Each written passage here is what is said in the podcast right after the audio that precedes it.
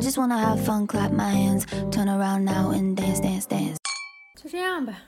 Hello，大家好，我是朱赤，我是野象，我是野橙，欢迎大家来到微醺一大口。今天我们要来聊搞钱的话题应。该是大家都非常期待的话题了吧？没错，因为我们想策划这个话题很久了，但是呢，为什么筹备了这么久来录今天这一期呢？因为在我心里一直有一个很 care 的一个点，就是我们聊搞钱一定要找一个真的搞搞到钱的人。因为我们觉得我们三个主播暂时还不会。对，我是这样的观念：如果我要听从某些方面的建议，我必须要从一个有成功案例的人那里听到，找一个搞钱专家，现在市面上太多教你怎么搞钱的了，很多很多课程，但我认为他们没有说服力。就像一个情感博主，他教别人天花乱坠的谈恋爱，但是如果自己的感情经历很糟糕，或者是非常空白，我就不相信。那也不值得参考。对，但我觉得我今天我们请的这位嘉宾，他还是蛮有权威性的。我简单听了一些他的故事，是吧？嗯所以我们就来欢迎今天的嘉宾真美趣。Hello，大家好，我是真美趣。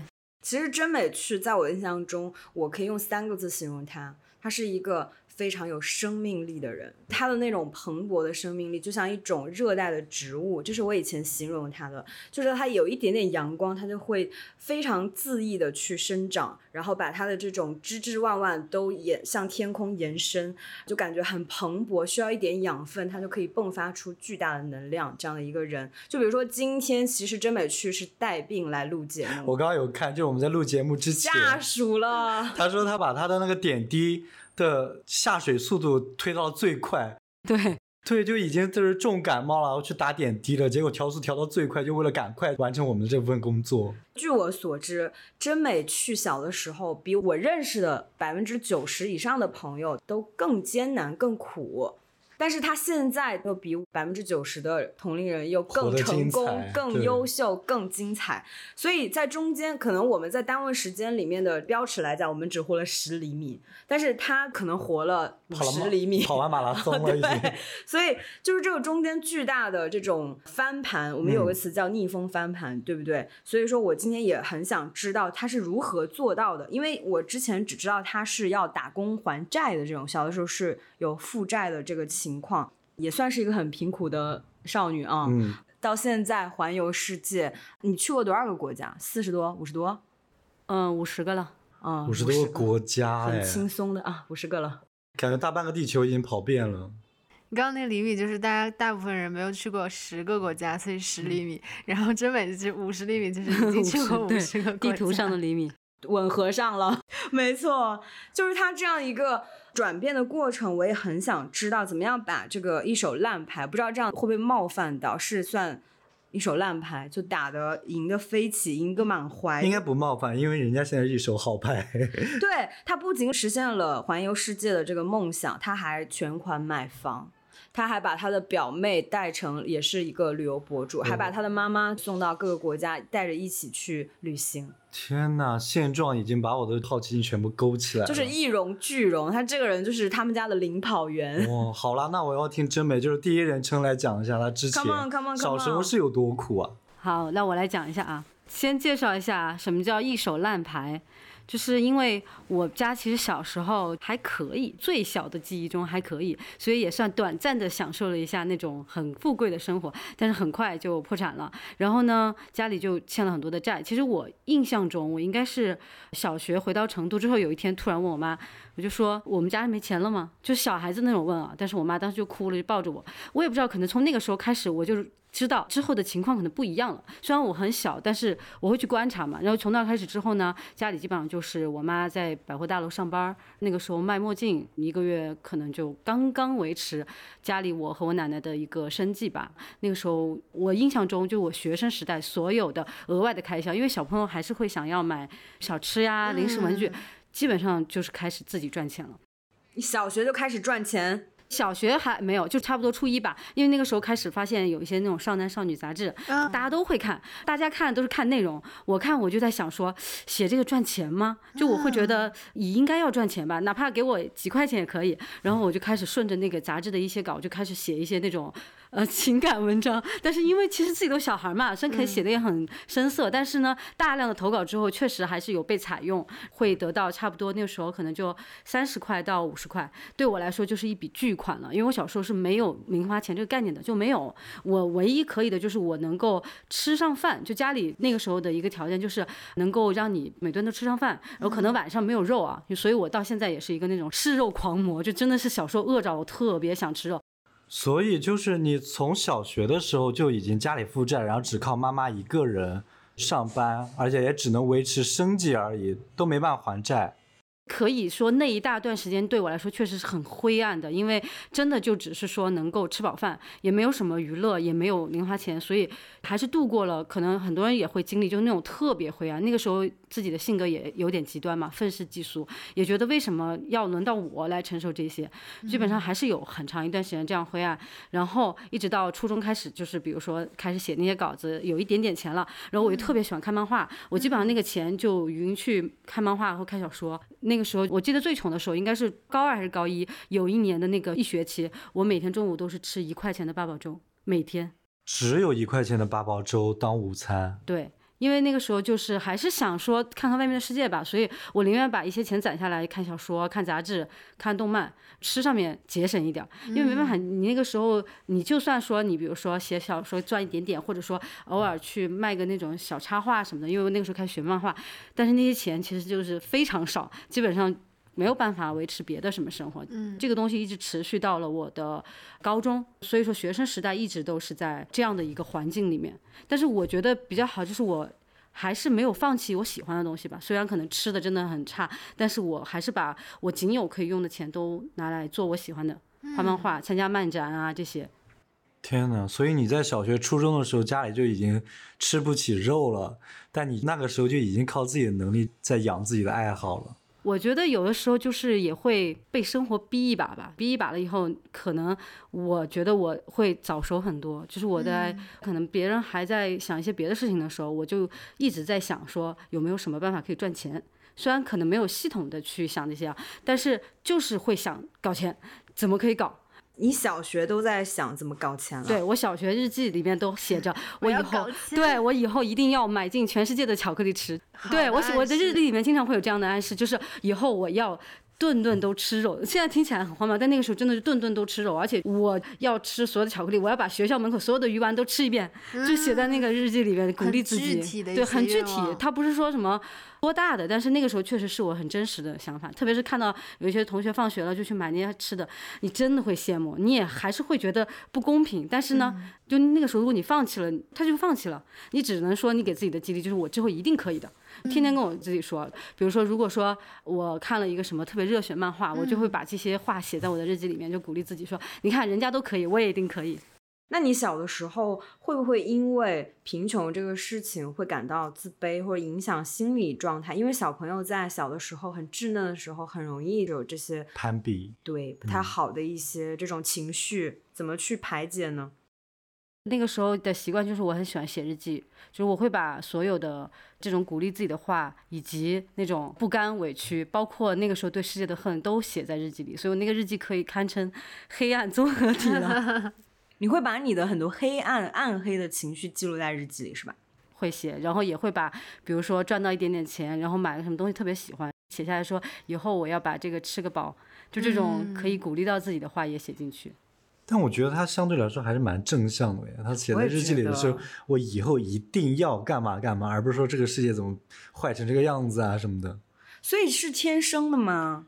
那有些人心里他比较阴暗的，就可能就是说，今天班上那个谁谁谁，他穿那么漂亮，真讨厌，然后怎样怎样，就是他会用正向的去鼓励自己，而不是会去想讨厌别人那样子。我觉得这个心态还是挺重要吧，特别是嗯当你在低谷的时候，其实你太关注别人的状态，嗯，会完全让你自己消耗掉。你还不如就关注你当下可以尽力触碰到的最好的，关注这个。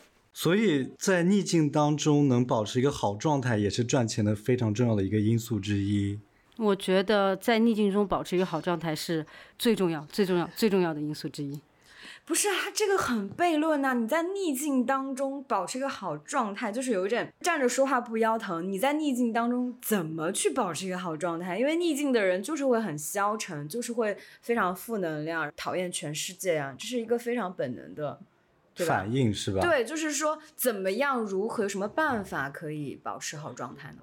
我觉得就是有一个非常重要的办法，我现在一直在用，就是把你的情绪和你的现状和你要做的事完全区分开。就是怎么区分？比如说像我那小时候那个情况，我肯定会觉得很伤心嘛，很委屈。哦那我就会告诉自己。此时此刻，委屈是一个很真实存在的情绪，哦但是他对承认他，他确实在我现在此时此刻，我感觉到很委屈或者很难过，这个是一个我的情绪，但是情绪是不流动的，它是可以过来，我也可以让它走。虽然我不能让我现在吃上肉，但是我可以让我因为吃不上肉的痛苦离开，我就可以让他来，然后我欢迎你，自然而然他就走了，穿过我。这个好神奇啊！就是你比如说吃上肉是一个外力客观的事情，我不能让自己现在立刻马上吃上肉，因为我没有钱。但是情绪这个东西，开心也好，痛苦也好，消极也好，积极也好，它是因我而生的东西，所以我可以想办法去驾驭它，或者说跟它好好的相处，让它走，让它来。但是首先是要接纳它。承认它，对吧？这个好厉害。控制不了的事情就先不控制，先控制自己能控制的部分，比如一些主观的情绪，先去处理事情，再去慢慢处理情绪。我觉得这也很厉害。对，其实我觉得那个时候写日记就是我处理情绪的一种办法。我在日记里看到了我这个情绪，我也会有一段时间真的很恨这个世界，那我就把它写下来。那我现在此时此刻我就是有恨这个东西，它就是存在。但是你一旦接纳它了以后，其实它就是像我说，它就会走。然后你可能你就会只关注这个现象，比如说我现在很饿，那么我可以做什么呢？我就会去问自己，我可以真实的做一个什么事情，而不是陷到那个情绪里。就有点像那种，比如说有小孩儿，有小孩儿一直在哭，一直在哭。如果你跟他说你不许哭，然后他就会哭得更大声。但是如果你承认，或者是你跟他说，我知道，我理解你现在为什么哭，他可能就不哭了，因为他要的就是被看到的那样一个东西，对对对，你说的很好。其实你对自己就应该像对小孩儿那种感觉一样。嗯，让自己不陷入负面情绪的第一个办法就是先承认这个情绪，然后去找别的事情去做，不要陷入情绪里面。我觉得可能现在能够回头看，我能分析出来啊，但可能当下那个时候我也并不是说那么详细的分析，但是可能就是因为你有那个。效果。对，家里就是那个样子。当你接受的时候，你就会发现你没有太把注意力放在这个事情上，它也不会给你带来那么大的痛苦。所以想让事情变好的第一步，就是要接纳现在的一个局面，先承认它，你才能够有办法去改变。这个心态真的很重要。而且你没有发现，其实真美她小的时候去写日记的事情，就是最初最初所谓的显化。也是，他就说我要吃肉，我要顿顿吃肉，我要环游世界。他把这些愿望写下，因为现在其实教大家显化许愿，也是你把最强烈的愿望写下来，白纸黑字，这是你跟宇宙的契约。包括他怎么样讨厌这个世界，就是我恨这个世界，你怎么这样对我？其实也是一种显化，就是说宇宙，你给我什么时候回报我，什么时候让我变好，什么让我过得好，就是有一种喊话的感觉。嗯，我想知道，你除了贫穷这个事情之外，有没有其他更让自己跟其他的小朋友不一样，或者说更加难以去面对和应付的一些事情？你会缺爱吗？你会上不了学，或者说其他的？我觉得缺爱也是可能小时候原生家庭带给我的一个很大的课题吧。这个我也感觉我花了很多很多年来去和解缺爱这个，因为毕竟后来我爸他们去外地打工嘛，然后基本上我也是可能丢给我奶奶，然后有家长会就是我姨或者我姑，寒暑假也可能是不同的亲戚带，所以那个时候其实也是寄人篱下，在这种波动且那个时候衣食还完全不能说无忧，就衣食很艰难的时刻，其实我那个时候可能也会养成一些讨好型人格吧。嗯，就是我会特别察言观色，嗯，比如说我寄人篱下住在我亲戚家，然后那一段时间我可能就会非常小心翼翼的去观察他们，去摸索他们喜好我。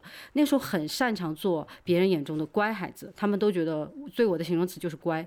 特别乖，特别听话，特别懂事，嗯就是那个时候造成。但其实那个状态的我是一个演出来的，我内心的东西和我真实的样子就不是那个样子的。嗯所以其实这一段经历可能对于我后面长大来说是更需要花时间去治愈的因为在那样的环境里面嘛，你也没有办法真实的表，因为你已经知道，感觉自己是个负担的时候，你就不会表达真实的自己，放松，对，你就一嗯定是一个演出来的非常懂事、听话、不给别人带来麻烦的孩子。戴上一个面具的感觉。对，因为以我对真美的了解，她有的时候讲她小的时候很惨呐、或者说寄人篱下这些经历，以我现在对她的印象，我不太能够想象得出她小时候到底有多惨，因为在我面前呈现的是一个非常健全、非常高能量的一个人，我很难想象他小的时候经历过什么，因为就让人觉得那些事情跟这么高能量、这么积极阳光的你很不搭。所以我想知道你是怎么样从这种缺爱也好、没有安全感也好这种状态之下，能够自己克服和修复成现在这么健全的关系，因为它是一个自愈的过程嘛。那我想也可以鼓励到很多在这种至暗时刻里面、困境里面、低谷里面的听众。我觉得有几个点吧。第一个仍然是我刚刚说的，你得面对它。其实我觉得我初三应该就有抑郁，但是呢，那个时候没有这样的一个东西，还挺明显的。因为那段时间的日记，基本上我现在也不敢看，全是感觉什么都是不好的、灰暗的。有一大段时间我也不喜欢跟任何人交流，但是因为那个时候不像现在这么普及嘛，你也不知道自己怎么了。后来可能因为初三毕业到高中，新的环境好一点，就相当于环境帮我离开了那一段。但是我大学的时候就面临了一次非常非常严重的抑郁，因为大三的时候，而且这个抑郁的一个起因还是跟恋爱那些有一些关系。还不是失恋，他要是失恋，我可能会怪一些失恋，但是他其实是在一个还相对比较稳定的一段关系里面的时候，突然我在过去没有被治愈、没有被看到的那些所有的伤痛，他突然就爆发了，什么都没有发生，但是我每天就会觉得要完了，各个事情陷入了那种超级恐惧。比如说那个时候跟朋友挺好的，但是突然就会想，他是不是不喜欢我呀？我是不是说错什么话了？然后那个时候感情也是，就总是觉得。好怕他离开我，但其实关系是正常的，就事实并不是这样的，其实都是我脑子里的一种情绪和感受。所以那一段时间基本上就是病了一段时间嘛。然后我觉得我比较好，就是我是那种如果真的我知道我病了，那我也就承认他，然后我就去看病了，我去看医生，然后开药。我觉得如果当自己的状态没有办法控制的时候，给自己讲道理讲不通了，确实是没有能力，哪怕做起来。就你都没有能量的时候，那你就要去寻求专业的帮助。我觉得专业帮助，特别是现在的社会，其实很多，而且真的是不错的。所以大家不要怕，如果真的当你情绪真的已经不再是可以像只是看见他他来他往，是真的已经让你好像陷进沼泽了，那你就一定要去看病。对寻求专业的帮助。这时候才到真美的大学，我就都觉得他大学之前的生活已经过完我们一辈子了。是我们聊了这么多，其实我能够感受到一个成功人士的人格的一些必须特质，对吧？必先苦其心志嘛。苦中作乐，以及超强的自愈修复能力，嗯还有心态积极的心态、对钱的渴望，以及意志力等等等等。那所以我很想问，你是怎么赚到人生的第一桶金的？我是大三的时候，是多少？我想知道这个数字。第一桶怎么去定义第一桶啊？是是真美觉得自己的第一桶，还是说 我觉得两千七对我来说就是第一桶。可以啊，那你讲这个。我大学的时候，每个周六日和寒暑假都是做兼职嘛，然后我也是拼命学习拿奖学金，所以从那个时候攒了一点钱。做兼职虽然一天只有八十块，但是你做的多嘛，然后你花的少，慢慢就攒下来。然后那个时候奖学金也是就赚了以后，我其实第一件事就是去买了个相机。也是一个比较疯狂决定吧，就是一般情况下可能会想着说存下来，但我那个时候就觉得我好像就得去买个相机，因为我喜欢拍，而且我又学的这个，然后我又觉得大不了相机买了吧，还保值。我的想法是非常的务实，就相机还保值那，你我大那个时不了卖了。候的目标感就很强了耶。是的，就你那时候就没有说拿到钱先存钱，而是先去买一些创作工具，钱生钱。对，我想的就是大不了我去帮别人拍淘宝也可以赚钱。嗯如果我拍不好，那我把它卖了也不会亏太多。平时还可以拿来学习嘛，因为学的是这个专业，所以我当时大一的第一个奖学金，我就先买了一个索尼的相机。哎，我突然发现，其实真美很妙的两个点。第一个就是他在花钱这个方面上，很日常的钱他不花，他会嗯攒着。他投资眼光很好，他会去投资自己认为好的投资产品，增值工具。对，而且是对自己有利的。对创作工具，比如说拍照片的相机。第二个点是我发现真美，她每次在花钱的时候都会想到她的退路和后路。就比如说，他这个钱，如果这个拍照他拍不好，或者他不喜欢了，或者他赚不到，就是钱没办法钱成钱能卖，她还能保值，他还能卖，他做任何一个支出的决策的时候，他都会想到退路和后路。我觉得这应该是从小养成的一个思维方式。对他绝对不是过把瘾就死，这个钱我吃了开心，我不管它能不能回流到我们身上。对，他不是这样子的，他他都会做那个预先的方案。对我很认可这个，到现在的花钱我都是这样，就已经养成一个习惯了。其实我在做人生重大的决策，花一些重大钱的时候，其实我很果断。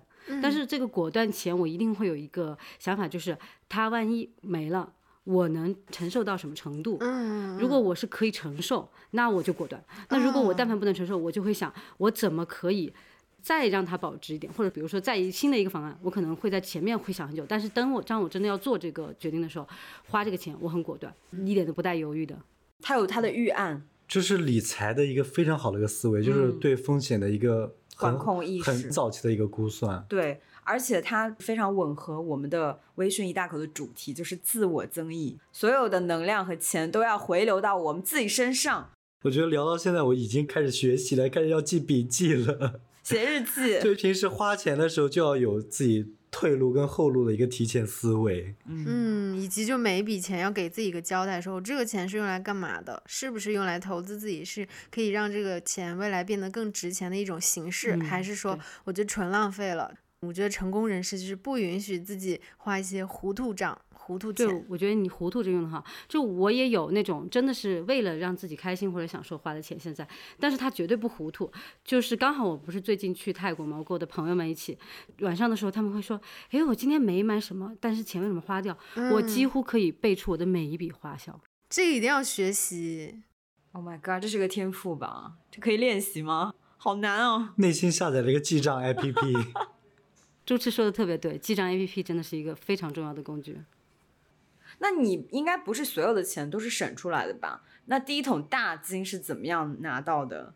我当时在成都嘛，我那个时候就发现，其实我成都认识的一些亲戚朋友，他们的工资都很低，因为那个时候已经开始有债务，我其实就想，不行，如果在成都赚这种钱。很难，然后我就想我得去搏一搏，反正也没啥，就两千七。然后我当时就开始在那个时候豆瓣网上开始找一些北上广的工作，嗯，就我会觉得说，那反正我什么都没有，一无所有，那我去那儿就纯赚对，纯赚，我就这么想的。嗯所以我当时就找了一个北京的工作，然后我当时就拿这个钱买了个机票，就直接奔北京了。你拿了两千七百块钱，直接就北漂了，对，两千七百块就北漂了。那个时候太单纯了，很果断哎，他下决定做一件事情的时候，就会一往无前，有种豁出去的感觉。没错，就绝对没有那种瞻前顾后，或者是犹犹豫豫。他一旦下了一个决定要花钱，这个钱可能会花光他百分之九十的积蓄，他也干，他说干就干。两年期买个机票就去了，胆子也是蛮大的。那你去了北京住哪儿啊？是这样的，就是我其实，在前期，就是虽虽然我不会下决定犹豫，但我肯定会深思的。然后我跟我妈妈商量，我说我得去搏一下。那如果实在不行，那我就回来。对吧？就是也不是说真的不行，但是我会问他意见，他会说行。如果实在不行，大不了我再帮你借点钱给你买机票，因为那时候家里真的是揭不开锅的那种状态。我说好，你妈妈这个角色也很重要，她不是那种很封建传统的妈妈，就是说，如果你去，可能两千七买的就是单程票，我回不来没有关系，我借钱给你买机票再回来。她也在鼓励他去搏，对她完全没有说啊，现在家里什么情况你不知道吗？因为有的家庭就是这样子，好不容易赚了两千七，赶快存下来。对啊，你还要去外面疯，你还要去外面野，而且人走了，我都不知道你在哪儿，你怎么能够为什么给家里再弄一点钱回来呀？你说的怎么那么熟练？所以我觉得你妈妈也很重要哎，她是一直都是从小到大这样鼓励你是吗？对，我觉得这个东西怎么说呢，就是有点像双刃剑。因为我小时候，我妈对我的教育其实就是独立的那种，嗯，因为她在打工嘛，她在支撑家里，她在外地。那她对我的一个期许就是告诉我说，她会给我自由度，但是这个前提就是我得为我的决定买单。我很小的时候，她就跟我说，如果你真的想去做，妈妈让你去做，那做了之后的结果你承担。这个是我很小时候他给我传达，就直到我脑子里一个想法，就是我觉得我可以为我自己的一切选择负责，那么我也可以放手去做。我觉得你妈妈就给小孩的教育啊，采取了一个非常积极但是很省力的一个 观念，就是说你想好什么你就去做，你要对你的结果负责。所以说你所有的决定都跟我没有关系。但是呢，很小很小的小孩，他其实很容易判断失误嘛，对不对？那如果你判断失误的时候，你妈妈会怪你吗？不会，你不要告诉我从来没有判断失误过。我小时候就谨小慎微，我应该不会做出什么特别的事情吧？他应该在这一点上也很放心我了。因为我觉得真本还是蛮聪明的，他在大学第一桶金之前一直做的是努力的一个工作。人家现在家财万贯，你用他挺聪明的 这个形容，我觉得是有一点。呀，我现在要对自己有些信念，就是站在高处，之后我也赚更多钱。行行行，我们以后都抱那个猪吃的猪大腿。然后他之后去做的那些选择又很正确。哎，我要花这两年期，我不能在成都工作，因为我在成都可能那个阶段那个城市的规划还赚不到很多的钱，短暂的抛弃过成都。对，所以我选择北上广这些更有机会的一个城市。嗯对他当时的选择也很明智。对，因为那个时候在成都真的是没有什么，因为互联网好像都没有特别兴起。我去北京的时候，基本上那个时候我记得好像微博刚刚开始，回头看真的感觉选择比努力更重要。我发现哈，就是很多我身边的人，他们可能在一些小事上面特别的纠结，花很多的精力和时间去纠结一个其实对他们生活不太会有影响的事，对，嗯很小的事情，而且做完选择吧，还可能后悔，还可能干嘛？但是你问很多人，他的大的人生规划。包括现在买房子呀、买车子很大的事情的时候，我发现很多人反而稀里糊涂的，所以真的就是你要选择比努力重要，那你就要把精力花在这种对你人生真的有意义、有帮助，你这个选择做出来会改变你人生的事情上面，不要去纠结那种很没有意义的选择，也不要去付出太多的精力给一些不会对你人生产生帮助的人啊、事啊、物上面。排序就是能量要放在哪里？我补充一点，我觉得选择比努力重要。还有一个就是抓大放小，一人一定要节省自己的精力，就把精力放在刀刃上，一定要去做那些对自己的前面的路或者是自己的利好非常有这个帮助的一些决定，而不是说像真美说的那样，把一些精力和时间花在小情小爱啊，或者是明明男孩女孩就是有一些非常敏感的一些点，就是会去纠结或者很在意别人的看法，有的时候他可能会阻碍自己前进的大刀阔斧的这种力度。对，别把努力花在没有必要的事情上面。对，就我觉得在这种对一些负面的东西的时候，真的可以糊涂一点，但是对一些人生非常重要，比如说买房、买车，还有去哪个城市等等，一定要很清晰、很明了。那个乔布斯不就是他不就只穿一套那个衣服，可能有十件吧，然后就每次开会就穿新的一套，就是同样的衣服，因为他要减少挑衣服的时候花的那个能量，他就要把重要的事情留出更多的精力。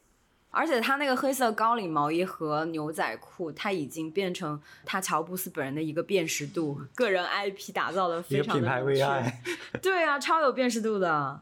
其实我听到现在为止，你一直非常的正向、积极、阳光。我很想知道，就是你有那些阴暗面的时候，你怎么样去把它也化成对自己有利的部分呢？我觉得是这样，就是我有一个观点啊，像我们这种可能算是开局有点糟糕的这些女孩儿，我是真的很建议大家不要去当好女孩儿。不要当好女孩，不要当好姑娘。那这个好的这个定义是什么？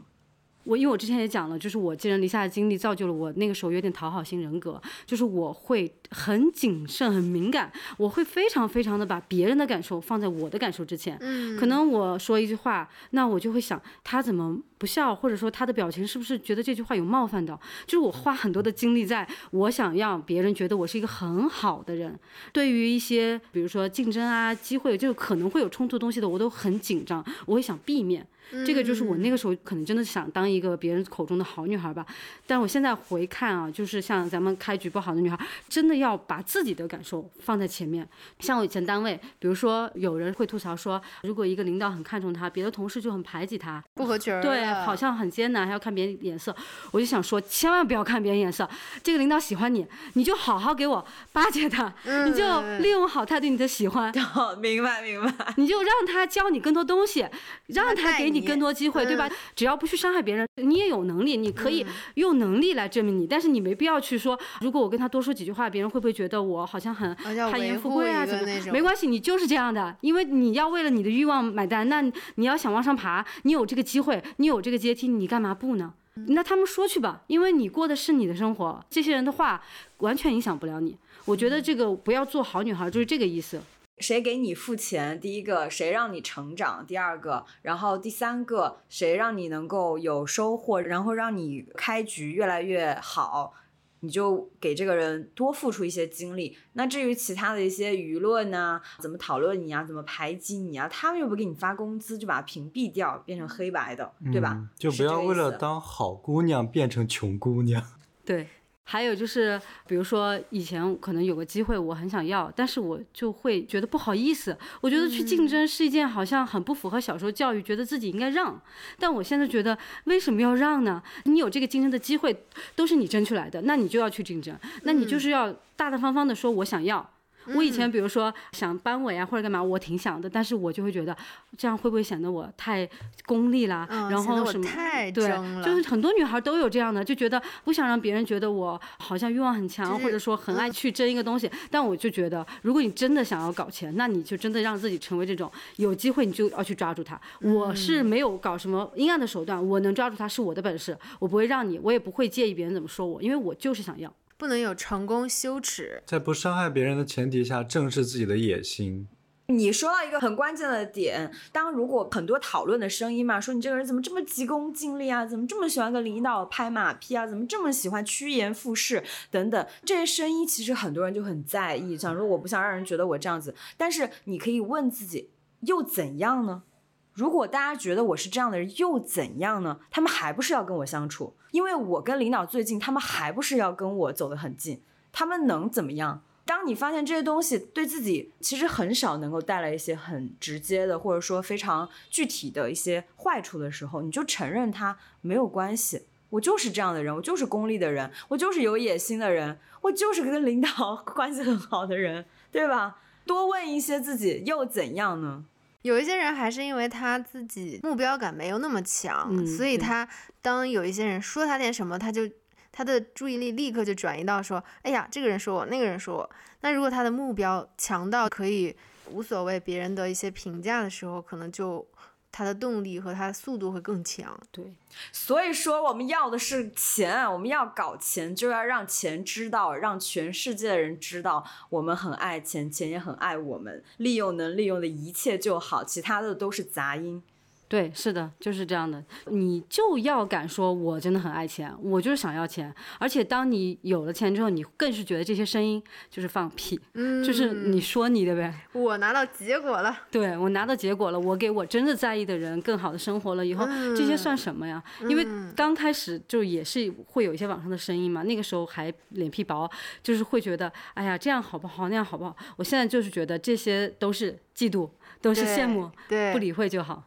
那我想知道你是怎么从自己出去北京工作打工到踏上旅游博主这个路，以及你怎么样让自己的一些小的积蓄小钱变成大钱的？因为我们现在很多听众也会有这样的一个需求，就是说可能是自己手里有一点钱，但不多，嗯那存钱呢？呃，一直滚这个利息好像也不太乐观。对，怎么样让这个小钱能够变得更加升值，或者说快一点变大钱呢？对，所谓的第一桶金，大家应该已经拿到了。你看，真美两千七百块钱作为第一桶金，第一对桶金 我们现在更想学习的是第一桶金怎么翻倍的我，想说，第一桶金如果是这样的话，那我们小的时候红包也算是第一桶金。早该有了。对啊，我觉得是这样，就是如果你真的是想搞钱，那么你至少有个搞钱的状态吧。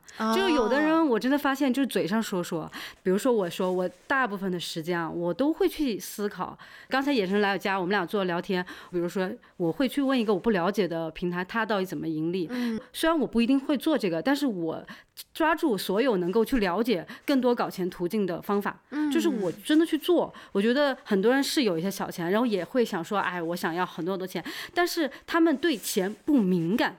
我觉得你得对钱和赚钱敏感，你得在很多的对话信息里面去筛选掉。你觉得，哎，这个是不是个搞钱的路子？就我有一大段时间，那个时候有了那个朋友圈嘛，搞了一个粉丝号，然后有很多人，其实可能很多人就晒一下生活，我就在想，这些是人，他们关注我，有可能是因为那个阶段我会穿很多民族衣服拍照，那么我有没有可能去国外的一些地方进了这些衣服可以卖给他们呢？我会去收集我身边所有的信息，然后从里面精准的去摘到一些跟钱有关的。哦，就这样的话，就像我说的，你就开始可以去做一些选择了。因为那个时候我不是在北京一个电影公司帮他们做一些宣发嘛，然后就运营了一个他们的微博，然后我就想，反正我每天都得做这个，我也注册了一个自己的微博。每天稍微有点摸鱼的时间，我得发一发我的微博。然后我发的时候，我就会发现，如果你带到一些信息，那个时候，比如说你提到北京哪好吃，就会有人互动。那么大家想要这个信息，那我就会觉得，哎，这个信息是不是可以值钱？因为我比别人花的去查这些东西的时间多，他可能不会查，也不愿意花。那我可不可以用这个信息赚钱？其实，在最开始做任何一个工作的时候，我除了把这个事儿做完，我还会去了解。这个东西它怎么赚钱啊？像我搞电影的那一两年，我就去疯狂的了解到底电影怎么赚钱，到底资金是怎么流动的。虽然现在我完全不接触这个行业，但你问我，我能把这个行业赚钱的一个逻辑理清楚，那在这个过程中，我就可以衍生到别的事情上面。像我同事做微博的时候，然后就开始发很多的呃生活嘛，就开始有一些关注了。然后那个时候其实没有博主这个东西，那是十几年前，大家就是一个分享，跟现在朋友圈一样。但我就在想说，嗯，那我在上面，比如说能不能卖一些北京特产啊？因为我住的地方刚好是一条美食街，有没有人想吃啊？真的会有人私信你说，哎，给他寄呀，怎么样？我就发现哦，原来这也可以赚钱，所以我特别热衷于去。发现对，去了解跟钱有关的一切信息，哪怕我现在不做这个，但我也会准备着。哇，我觉得真美刚刚一直在骂我。怎么说？他就是一个嘴上搞钱男孩。对你不能说嘴上啊，我想要钱，我想赚钱，然后什么事都不做，然后就啊，句句扎心，就是每天晚上躺在床上啊，我要赚钱，我不能再这样，我要赚点钱，然后第二天早上什么也不做，面对那些信息也全部都不了解，就去玩游戏了，感觉每句都在马虎。其实真美，她的这个思维非常的富人思维，因为这让我想起最近很红的一个综艺，里面吴千语的老公施伯雄，因为施伯雄家里就是千亿富三代，嗯，对，他的爷爷是那种香港富人榜上赫赫有名的人。他呢，在综艺里面被很多观众吐槽，但是我觉得是非常值得学习的一个思维。就比如说，吴千语会展示他们就是说，呃，平常生活中经常吵架的点，比如他买了一个东西，买了一个很贵的花瓶，或者是很贵的裙子、衣服，施伯雄就会说：“这个能增值吗？”就是说，你做任何一个消费，它能增值吗？他如果说只是一个纯纯的消费，他认为这个不应该，以后我也不希望我的小孩会学到这样的消费理念。后来他们去逛那个市集的时候，吴千语拿了一个帆布袋，可能就几十块钱，他就啊这个很漂亮，很喜欢。网友就说世博熊怎么不问这个能增值吗？就开始吐槽。但是我觉得这个思维就是富人思维，就不能为了挥霍而挥霍。没错，他要么就是投资在创造上，要么投资在机会上，要么投资在你认为是有方向或者说有出路的这些部分。而且在真美讲述的这个过程当中，我认为他跟钱的关系很好。如果钱幻化成一个人的朋友的话，就感觉他。跟很多人聊天，就是从那些资讯里面去筛选出跟这位叫钱的朋友有关的信息。如何再次见面，频繁对，我还可以从人群中一眼就认出你，我的并且前朋友。对我的前朋友，然后把他抓到我的身边。这个前朋友跟真美相处也很愉悦，也很舒服，因为他很重视他，对也很在乎他，也很保护他。正大光明的说我很爱你，对啊，我觉得大家说啊，我爱钱什么什么的，那你这个爱就是为什么大家 说渣男就是嘴上说说，行动没有？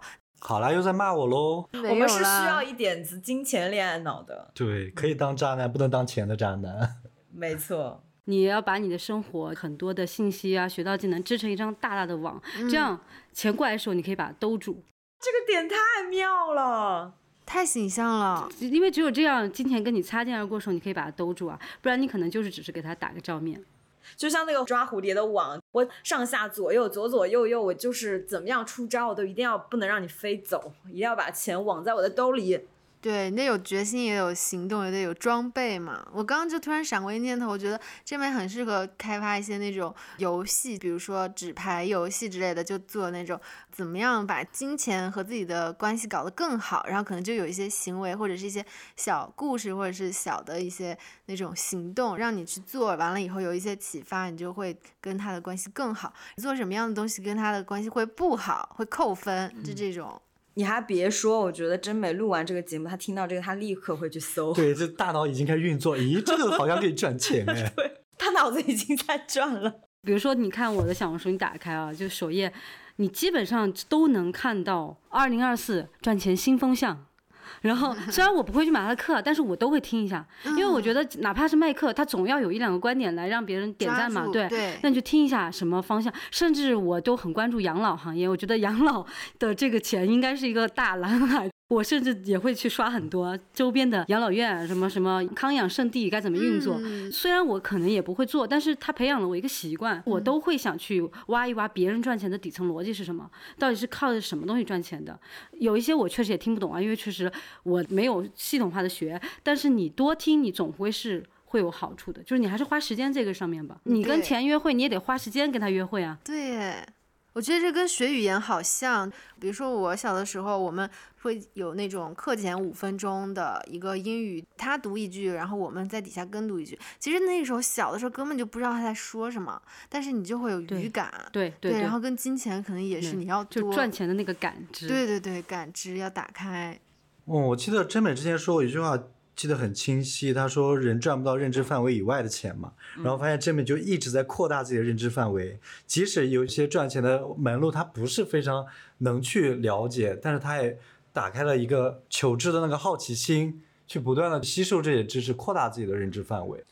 你们知道吗？从我认识真美到现在，他真的非常。容易很快速的、很深的去了解一个新的行业或资讯。就比如说，最早的时候，在疫情之前，他就了解到海外投资房产这个事情，因为那个时候我跟真美都赚很多，因为那个时候经济也很好，他就会了解到在泰国买房很便宜，可能花个不到一百万、几十万块钱就可以在泰国在曼谷很中心的区域，离那个暹罗广场。非常近的两站地铁之类的一些黄金地段，买到一个 loft 的那种公寓，非常的美。就是说去度假啊，或者说去把它做一个民宿酒店，都也很容易回本之类的。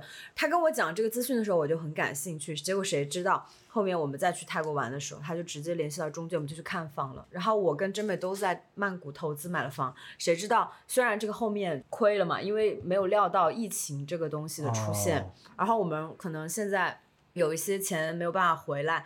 或者说还在做这样的一些纠纷的处理吧，但是这个新的动向、新的动态立刻能够链接到曼谷本地的一些房产中介，然后我们去看房，包括哪些地段好，中间会有怎样的一些利弊的分析，它全部都可以搞定。就是你还是得承认他学习能力跟机动性。虽然咱亏钱了，但是真美的投资的这种风向标、这种敏感度、敏锐度真的很值得学习。那个时候都很喜欢玩密室，因为在成都。几乎就是全国的密室之最，因为朱赤也是一个密室当年的一个很重度患者嘛，对吧？那个时候真美就想开密室，他后来确实开了一个密室。你要知道什么东西赚钱，什么资讯可能搞到钱，他立刻就会连接上。把控到趋势在哪里，风口在哪里。可能我们当时只是一个受众、消费者，花钱去体验这些东西的人，但是他永远会去想这个东西能不能搞到钱。对呀，就我们要去转化这个非常惯性的思维。有这样的思维能力，亏钱怕啥？真不会陪你再赚回来的。对，而且亏钱肯定也是风险控制之内能承受的。你有亏过钱吗？真美。我来好好讲一下这个，咱们当时那个曼谷投资啊，我觉得如果不是因为疫情，其实它是很好一个投资。首先是我们本来就是自由职业嘛，那其实对我们来说，飞过去度假这本来是一个可以享受的部分。那除了享受呢，它是永久产权，加上它那个时候曼谷应该算是民宿行业非常非常好，其实也可以用很高的一个利润率交给那种代管公司，他会给我们业主每年五到十天你可以免费来度假，其他的时间他都是做民宿，然后他给到你的回报可以到。百分之七到八就很高了，嗯，而且就是这个房子还一直在这里，加上那个时候因为我老出国嘛，然后我觉得曼谷以后的租房也会非常好，因为它汇集了全世界的人，所以我结合再三，觉得这个判断是可以的。好可怕，这都过去两三年了，真美还对这些数字全部如数家珍，直接全部背出来，哇，这对钱的那个敏感性太高了。他可以忘记哪个渣男伤害过他。但是他不会忘记任何一个赚钱的方法，跟他之间的任何约会。我觉得还有一个，我说我觉得我果断，因为那个时候其实开发商那边也在说，因为疫情导致整个曼谷，因为本来泰国是旅游业嘛，所以呢，这个房子我们是给了一部分钱，然后问我还要不要继续。就如果你不继续，这一部分可能就打水漂。所以当时其实我也差不多用了两三天在思考这个事情，但是我也去开始在外网查那个时候的一些别的我之前看的房子的一个价格，我就能估算到曼谷到底房子的价格怎么样。最终我就决定算了，就是及时止损。所以我也是一旦下了决定，我就会觉得，那我当时给的这十几万没关系，它就是我的学费，我不要了。而且一旦决定不要了以后，我就没有一丝丝的那种心痛了。我就觉得这相当于就像我买了一个课吧，虽然也是因为疫情这种没办法的东西，但是我也了解到这个。而且以后如果我真的还想去那边生活，那我对于曼谷房产了解，甚至可以让我在那边找到一个中介的工作。我会用很多这种方式，让自己很轻松的去接受一些已经失去的沉默的成本。他对钱的爱真是不仅是正向的爱，即使钱不小心伤害了他一点点，他还立马原谅钱。就是我们还有大好的未来。天呐，怪不得钱会跟你紧紧的绑在一起，因为钱跟你在一起太开心了。真的，投资密室当时也是，我也想讲一点，就是我真的从那件事开始认识到，人真的是赚不到认知范围以外的钱，这个是个真理。哪怕你中彩票。中那么多钱，为什么那么多人一下就挥霍出去了？他还是说跟钱的关系他不好，他不是说对这个钱其实还是不属于我。对，所以其实我觉得在你有了一点积蓄的时候，可控的范围啊，我说的是可控范围，因为我肯定是会给自己留够绝对的对。然后可控的范围，哪怕你可能看上去是亏了一些钱，但是也许从另一个角度来看，他是帮了你大忙。因为我当时如果不是搞那个密室，了解到原来。做实体经济这么的困难，而且我家没有任何人做实体经济的情况下，其实你太盲目的去投这个东西是很不稳妥的，就可以确保我以后再有更多钱的时候，我不会再做对，我不会再做任何这样的决定了，那我就可以守住更多的钱。所以我其实就想，我是损小钱保大钱，我就会这样去想，所以就很容易释然了，就很正面哎。对呀，就你不会陷入那种啊，我这个投资失败了，我这个太让我失望这种恶性的负面的漩涡里面，就觉得行，它永远就是一个很未来的思维。现在让我亏的小钱十几万块钱没有关系，就相当于我也碰壁了，我也就是不撞南墙不死心，我撞了，我现在以后就不会再做实体经济，因为它可能跟我八字不合，那以后我就不会再去有这样那样的念想。就是做那个密室这样的一些投资的可能性，因为当时它很火，但是也有一个风险，就是它可能稍纵即逝，也不知道它会火多久嘛。这种很短暂的行业，也不要立刻马上去投，因为它可能风险很大。那以后自己在投资判断的时候，也会有这些风险管控的意识，也会评估这个事情能不能做这个决策，对吧？也像真美开头说的，就是不要把自己置身于一个没有用的情绪范畴里，一直在内耗内耗，这个地方不行，立。马抽身离开，去做更好的事情就好了。他永远在往前走，我觉得这个力量真的是非常值得学习。而且他现在有点像类似那种，我被伤害过，我爱过，但是我仍然相信爱情，我无悔。嗯，对我刚刚想说，真跟爱情还是挺像的。但是他无悔，他仍然相信钱可以带领他去往更远、更好的地方，对钱的这种信任度啊。而且我觉得真美她的那种思维方式，就是她遇到一个事情，如果是一个好的事情，那她也会总结，就她也不会说这个事情可能是我的运气什么，他会总结一些方法论。如果遇到一个看起来好像不太好的事情，他也不会说我真倒霉，他是说那这个事情想教给我什么？他总是在学习的心态，我觉得这个太好了。真美就是在践行一个理论，遇到坏的事情，我们能从坏的事情里面收获什么，而不是去推卸什么。对，更好的价值观可能是跟钱最好的爱情观。哇哦，我现在想当一种恋爱脑，就是金钱的恋爱脑。对，我只想和金钱恋爱脑。我觉得也像说这句特别好，就我现在真的更加觉得活在未来，你的心理状态可以往更远的地方看。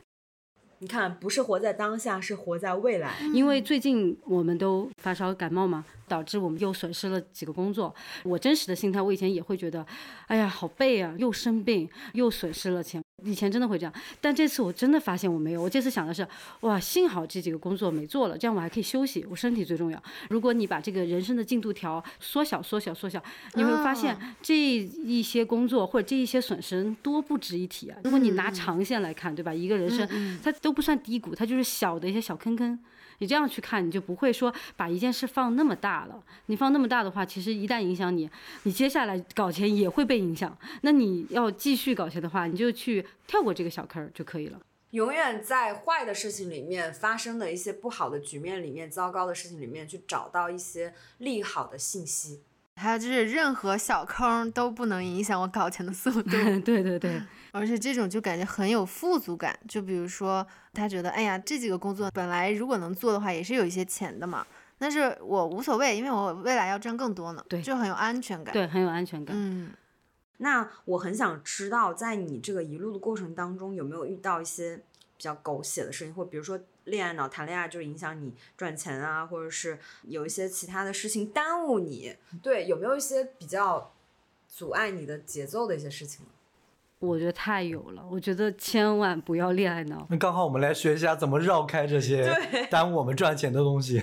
我身边但凡恋爱脑，一定影响财运。哇，这个是非常笃定的一句话哎。我觉得真的是，因为你可以想象一下，你恋爱脑的那个时刻，其实你是把所有的精力和热情全投给了一段感情，你是太渴望在这个感情里得到一些东西，你完全没有办法去思考别的了。你能维持工作，我觉得都 挺不错了。真的是亲身经历，我觉得恋爱脑太影响工作，但是可能就是因为我的开局是那样，所以我也要去承认，我过去恋爱脑这个问题非常的严重，也想也知道。你过去恋爱脑很严重吗？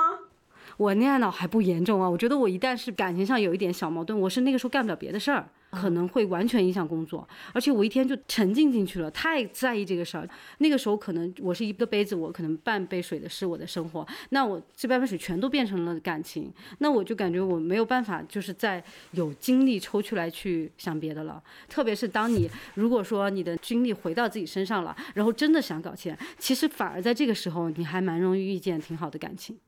就它是一个哦不能叫悖论。我记得，我就现在这段感情，那个时候就是我已经算是我人生中最好的调整好自己状态一段时间。然后我也是很多的想法，很想做很多有意思的内容，精力基本上都是在工作的时候，它自然而然出现了。而且它的出现跟以往的不一样，我以往会觉得哇，这个东西好隆重啊，然后我又会花很多的心血专门对待它，然后为了这我跟个感情，你们说，其实真美是一个非常有趣的人，因为从我认识他到现在，他是一个绝对感性的人。虽然我们刚刚在聊钱的部分的时候，他非常理性，但他绝对不像那些搞钱人士那种杀伐决断、理性冷漠，或者把自己的情感抑制的很封存在心底对封。封心锁爱，他绝对不是，他是一个极度感性，而且他如果真的遇到很喜欢的人，他绝对会 all in 的这样的一个很情感丰沛的人。其实就是两两边都不会耽误的，只是说你某一个阶段你更重视哪个事情，精力花在哪个部分上。所以我们说为什么他能量高，就是他说他的人生像一杯水，但是他这杯水可能是一千毫升，我们可能是二百五十毫升，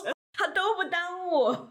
所以我建议哦，恋爱真的可以谈，而且好的恋爱一定会辅佐你。我现在男朋友一出现，我就接了一个大活。大家可以用这句话，就是好的恋爱一定会辅佐你这句话来去衡量一下自己现在正在经历或者说渴望经历的这个感情。是不是一个值得付出时间精力的？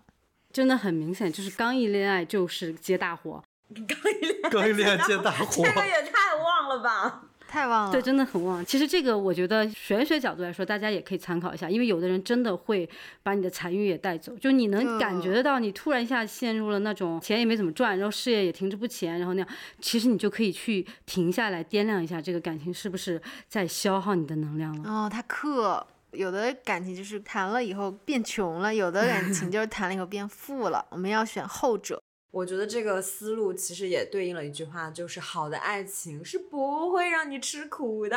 对，真的是这样的。还会让你充满干劲，然后你就更觉得我要多搞钱，因为我要去享受更多美好的，我值得的。比如说像我现在如果一搞工作，我会很专心的，我也不会去像以前就感觉哎呀是不是要被打扰。对，不会，我可以完全沉浸进去。所以再这样一说，就是守护你的能量很重要。你们都说我的能量高嘛，很有生命力，我发现也是，就是要真的守护你的能量。你能量是有限的，但凡你消耗太多在这些让你感觉到不舒服的人事物上面的时候，你能量就会低。这个我自己也是亲身感受。去年吧，一大段时间没有工作，没有收入，那个时候是我自己就状态非常的差，很奇怪，状态一差了，他自然而然就没有工作了。也还是更新啊，怎么样？但是他好像就是有一股能量，就会让这些工作流远去。有几个月吧，我记得我当时跟野象还发信息，差不多五个月，我没有一点收入，当然有存款嘛，但是那五个月自己的状态很差。那个时候如果不调整好你的状态，你还是没有办法起来。所以一切的一切，你可以先照顾好自己的一个状态，让你自己进入一个能量好的状态以后，真的自然而然就会来。最重要的就是保护好你自己。所以首先第一个就是做一个。非常利好自己，把自己的感受和情绪放在第一位的人，绝对保护自己的人。第二个就是做一个极度利他的人。首先，你把自己把握好了之后，但是你自己得到的、收获的、学习到的东西，你就慷慨的去分享这些资讯，让你的人缘和人脉养好。第三个就是说到搞钱，就是跟金钱的能量也好，关系也好。咱们刚刚有个词就是恋爱脑这种状态，跟钱恋爱脑，没错。最重要的今天这个三个思路就是这样子，然后其他一些金句或者一些自己听了觉得哇一拍大腿觉得很戳的一些观点，可以留在评论区，也可以就是看到 show notes 里面的加入我们听友群的方式来进我们的听友群，因为听友群有非常多的课代表会总结我们每一期的一些重点发给到大家。有可能真美区也会来我们的听友群给大家语音直播一下。而且我们听友群卧虎藏龙，说不定还有一些很会搞钱的女生们会给大家科普一些呢。那我们今天的节目就到这儿了吧？如果下次你还想听真美去来参与我们的节目，因为他真的是日理万机，非常的忙。接下去是不是要去美国、去南美什么很多很多地方？所以我们约他太难了。如果你们想听他继续分享关于金钱、搞钱和女性能量的增长和维护的话题的话，就在我们评论区呼声高一点吧。好。而且我们的搞钱会是一个系列性的话题，我们之后也会邀请别的嘉宾来谈一谈他们的搞钱生意经。别的有钱朋友们，对，对，有钱朋友还不少呢。谢谢真美趣，谢谢，拜拜，拜拜喽，拜拜。